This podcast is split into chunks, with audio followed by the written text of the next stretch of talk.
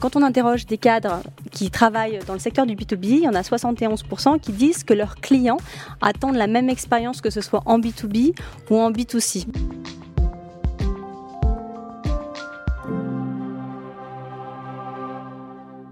Le client, le client et encore le client, c'est sa passion, c'est son credo, c'est euh, son expertise. Elle préfère d'ailleurs parler euh, d'expérience client plutôt que de relation client. Et après des années chez Engie, elle se lance aujourd'hui euh, dans l'aventure du secteur public où il n'y a plus de clients mais des usagers. Bonjour Céline Forest et bienvenue. Bienvenue, merci d'être venue sur Way pour comprendre comment on devient une experte reconnue de de, l'expérience euh, client, notre journaliste euh, chroniqueur spécialiste du monde du travail. Bonjour Quentin. Bonjour Charlotte, bonjour Céline. Ça va bien? Ça va très bien. Euh, et concernant notre invité aujourd'hui, on peut réellement parler d'un parcours à la fois hyper solide, mais surtout super cohérent. Absolument. Céline Forest, je, reviens sur ce, sur ce que disait Charlotte à l'instant. Vous préférez l'expérience client plutôt que la relation client? Est-ce que c'est juste par coquetterie ou bien est-ce qu'il y a une vraie, une vraie raison derrière tout ça? Non, alors il y a il y a une vraie raison, même si effectivement aujourd'hui on parle beaucoup plus d'expérience mmh. Que de relations clients. Euh, pourquoi l'expérience client? Parce que on vient ajouter la dimension euh, émotionnelle, cette dimension qui peut faire sourire euh, en entreprise, surtout dans une entreprise de, B2B. mais j'y crois, j'y crois vraiment, puisque quand on a des interactions, que ce soit en B2B ou en B2C, de personne à personne, il y a bien une dimension émotionnelle qu'on mmh. ne peut occulter, et on veut vivre maintenant des expériences plutôt qu'une simple relation. vous êtes experte en B2B, donc a priori, c'est pas une vocation professionnel. Hein. Vous rêviez pas de ça quand vous étiez petite Alors, je savais pas ce que ça voulait dire effectivement quand j'étais petite.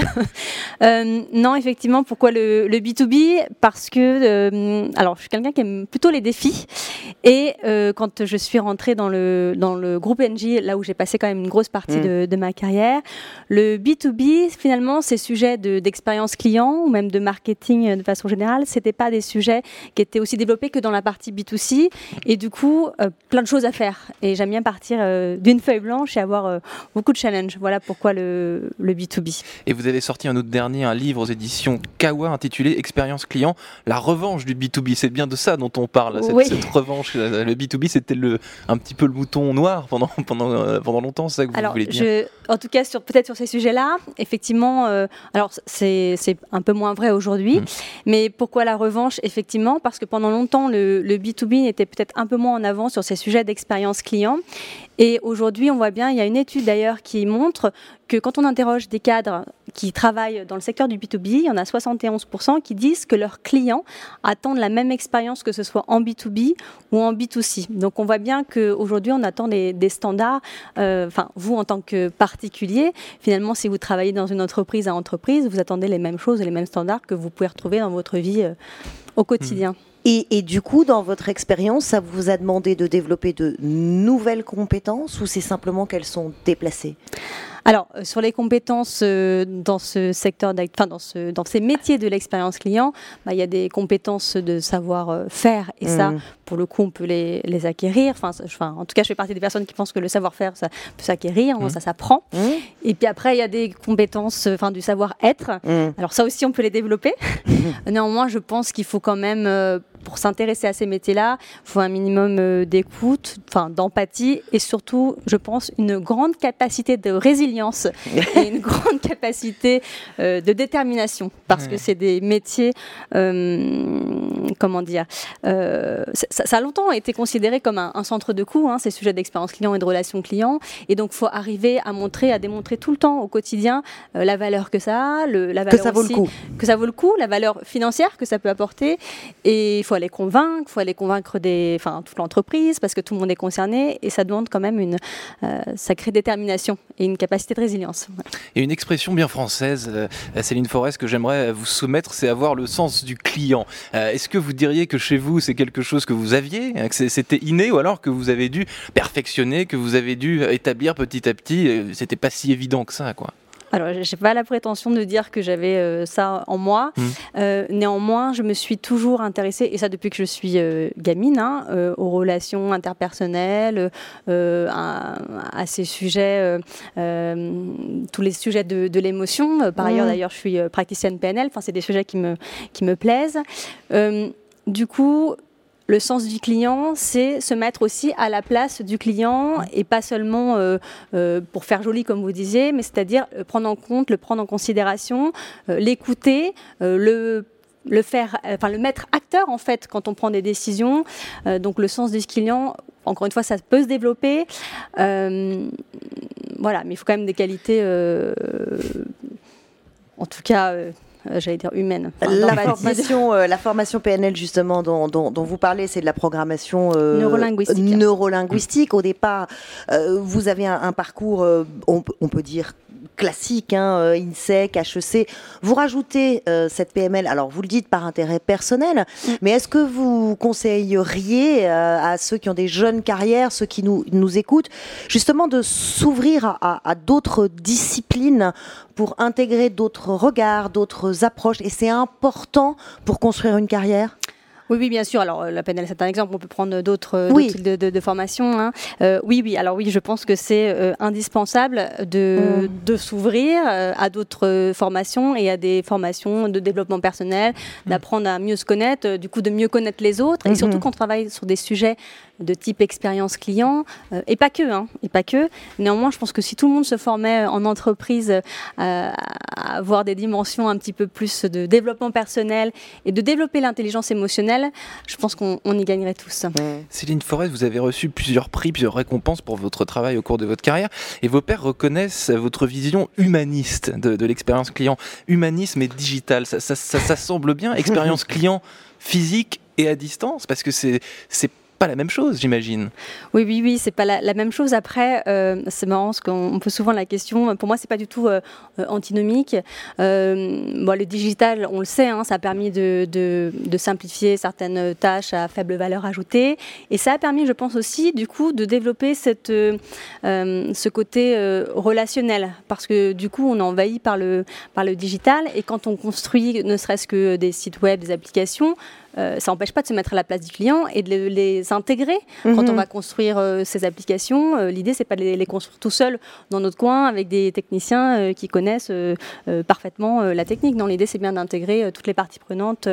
donc ça, c'est pas antinomique. Ça permet aussi, on permet, on peut aussi intégrer les clients dans ces démarches-là. Et comment on mesure l'efficacité d'une expérience client euh, à distance ou, ou, en, ou, en, ou en réel Alors ça, c'est une vraie question parce que c'est toujours la problématique d'arriver à mesurer euh, enfin, l'efficacité ou la satisfaction hmm. client. La satisfaction client, alors on peut la mesurer, euh, on le sait, par des barométries avec des indicateurs type le Net Promoter Score que vous connaissez ou le Customer Effort Score mais ça suffit pas tout seul. Ce que j'aime bien, c'est mettre en exergue euh, les indicateurs de satisfaction client mmh. avec les indicateurs financiers de l'entreprise pour montrer que bah, généralement, là où on est plutôt bon en SAT client, on est plutôt bon euh, financièrement et on est plutôt bon en engagement collaborateur, parce qu'il ne faut pas oublier euh, euh, bah, la symétrie d'attention, le, côté des collaborateurs. Alors les, rois de l'expérience client, selon vous, euh, Céline Forest, si on peut citer quelques exemples, peut-être quelques entreprises qui sont très bons élèves en la matière. Donc... généralement, quand on me pose la question de, bons exemples, je suis un peu, euh, c'est pas que je suis gênée, mais qu'en en fait, j'ai bah, des exemples d'expérience client qui plutôt réussis, mais qui ne sont pas forcément en corrélation avec mes valeurs. Donc moi, les expériences clients, là où je suis le mieux reçue, c'est souvent dans mes petits commerces de quartier où j'y vais. Alors, en plus, maintenant, ils se sont mis au digital avec le confinement, donc on fait des commandes en ligne. J'y vais, ils me reconnaissent, j'ai un sourire, c'est merveilleux. Donc c'est là en général où je, vis les meilleures expériences. Euh, justement, dans votre longue euh, expérience euh, chez Engie, à différents postes d'ailleurs, avec un minimum de, de recul aujourd'hui, qu'est-ce que vous identifieriez comme, comme le fil rouge finalement de votre carrières. Qu'est-ce qui est au cœur de, votre façon de fonctionner et qui vous sert encore aujourd'hui et auquel vous croyez dur comme fer? Alors, ce qui me guide au quotidien, enfin ce qui me fait lever le matin, c'est d'avoir l'impression d'avoir de l'impact mhm. et d'avoir l'impression de ne pas aller au travail en fait. Euh, le jour où j'aurai euh, l'impression d'aller travailler, euh, je sais qu'il faudra que je fasse autre chose. Donc, ce qui me guide, c'est vraiment l'impression d'avoir de, de l'impact et j'ai l'impression d'être en mission le matin quand je me lève en fait. Et c'est mm. ça qui me, qui me guide. Et j'ai aussi été, euh, enfin mes choix, je les ai fait beaucoup par, euh, par intuition. Mm-hmm. Mm. L'intuition, il y en a des bonnes et il y en a parfois des mauvaises. Comment vous parvenez à faire le tri entre les bah, différentes J'essaie de suivre les bonnes intuitions. quand elles sont mauvaises, j'essaie de ne pas les suivre. vous avez été nommée en septembre dernier, Céline Forest, membre du CODIR de la direction interministérielle de la transformation publique. Donc vous passez ainsi du, du public au privé, du privé au public. Qu'est-ce que ce job indique sur la sur la volonté du, secteur public, sur ses envies? Bon, En tout cas, euh, effectivement, je suis passée du coup euh, en, dans la mission là, au mois de septembre. Euh, l'objectif, c'est de m'occuper d'un programme, d'animer et de coordonner un programme sur l'expérience usagée. Mhm. voilà, donc en fait, le, lien pour moi, il est dans les méthodologies qu'on peut utiliser dans l'expérience client. On peut le retrouver finalement dans le secteur public. C'est les mêmes méthodologies quand on, on, écoute les clients, on les écoute, on fait des enquêtes. Enfin voilà, il y a quand même des, des, des similitudes, même si effectivement l'usager n'est pas, pas exactement un client. Euh, Alors justement, question de vocabulaire, parce que vous nous avez répondu, c'est passé inaperçu comme ça, hop, je suis passé de l'expérience client à l'expérience usagée. Euh, pourquoi? Est-ce que quand on est dans le secteur public, tout d'un coup, le mot client est remplacé par le mot euh, usager Est-ce que client est un gros mot? Non, non, le client, c'est pas moi qui vais vous dire que c'est un gros mot. Donc l'usager, euh, la différence, c'est déjà, on utilise un, bien commun, donc il y a une notion aussi, on a une responsabilité aussi en tant qu'usager puisqu'on utilise un bien commun. Et mhm. la différence aussi, c'est que le client, quand vous êtes dans une entreprise, vous avez des concurrence, ce qui n'est pas exactement le cas dans le, dans le, dans le secteur mm. public. Donc, il voilà, il y a quand même une notion euh, différente. Mais votre mission, puisque vous parlez euh, de mission, euh, vous l'envisagez de la même manière Non, on n'aborde pas de la même manière. Par contre, les méthodologies que j'ai pu utiliser dans le, le privé, je peux effectivement en, en, utiliser dans le, dans le public. Et les compétences sont les mêmes Et les compétences, effectivement. Le client, euh, Céline Forest, il est, plus difficile euh, sur le web que, que, dans la vraie vie. Est-ce qu'il se comporte euh, pareil? Qu'est-ce qui diffère dans son comportement Alors, le, client, enfin la personne en, elle-même, je pense que c'est la même. Par contre, effectivement, le, je pense que le digital et le web, ça, ça a permis, enfin, je sais pas si c'est le bon terme, ça a permis, mais en tout cas, je pense que c'est ce qui a fait qu'on est de moins en moins patient et qu'on a vraiment envie qu'on que ce soit résolu tout de suite. Exactement ce qui est la réactivité. aussi, peut-être plus sévère. Oui, parce qu'en plus on peut, on peut comparer ce qui se passe. Et on peut noter. On peut noter, euh, on peut se plaindre. Et mm. d'ailleurs, ça marche plutôt bien quand on se plaint sur les réseaux sociaux, non? En général, on, nous répond plutôt vite. Et, c'est là la, ce qui était intéressant dans le, B2B, c'est que euh, il a fallu pour le B2B rattraper un peu ce retard, parce que mm. finalement, euh, dans le privé, on pouvait se plaindre, ça marchait. Donc pourquoi dans le B2B, ça ne marcherait pas? L'exigence des deux côtés. Et a fortiori, dans, le, public, il y, a aussi cette demande et cette exigence. Bien sûr, bien sûr. Mm. Euh, l'entreprise de demain, euh, Céline Forest, si vous suivez vos intuitions, on parle beaucoup du monde d'après en ce moment, elle ressemblera à quoi l'entreprise de demain selon vos valeurs, selon vos envies?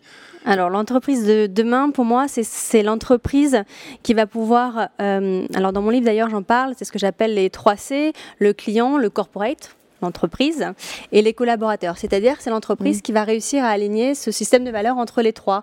C'est-à-dire que l'entreprise qui va répondre euh, aux, valeurs de, de, ses collaborateurs, les collaborateurs vont attendre, euh, notamment dans cette période, qu'on prenne soin d'eux en termes de sécurité. Euh, les clients vont vouloir d'une entreprise, vont vouloir partir, être partenaire d'une entreprise qui partage les mêmes valeurs. Donc c'est cette dimension un petit peu entre les, les 3 C. Et mm. l'autre point, je pense que cette notion alors, je ne pense pas que ce soit un effet de mode, j'y crois vraiment, cette notion de, de, d'écologie, en tout mm. cas, de, euh, on le voit bien, moi je le vois avec, euh, avec mes enfants euh, au quotidien, le fait que les enfants aujourd'hui, c'est nos clients de demain. Et du coup, ils sont quand même très sensibles à, ces enjeux-là. Et le, le fait est qu'une entreprise prenne en compte mais pas seulement sur le papier. L'intègre, voilà, ça fera partie de, de l'entreprise de demain. Et le, et le dernier point sur l'entreprise de demain, j'imagine une entreprise, alors je ne sais pas si c'est demain, demain, mais un peu plus tard, qui permettent aux collaborateurs de, de, travailler sur plusieurs missions, plusieurs entreprises, parce qu'on voit bien aujourd'hui, quand on veut recruter des jeunes, ce système de CDI d'une entreprise, toute sa vie dans la même entreprise, c'est donc une plus grande agilité. Exactement. Et moins de cloison. Et moins de cloison. J'appartiens pas à une équipe et à une tâche. Je peux faire. Je peux euh, faire plusieurs choses et revenir après. Euh, oui, j'imagine. Euh, content vers ça. Merci infiniment, Céline Forest, d'avoir répondu à, nos questions. merci, merci beaucoup. Merci Céline Forest et merci Quentin. Merci d'avoir écouté Way of Trailblazer. Si vous avez aimé cet épisode, vous pouvez en parler autour de vous et dès maintenant le partager. Surtout, n'hésitez pas à nous laisser 5 étoiles sur Apple, Google Podcast, Spotify ou encore Deezer. Et si vous avez le temps, nous serons très heureux de connaître votre avis sur l'émission. Merci encore, merci à vous et à très bientôt.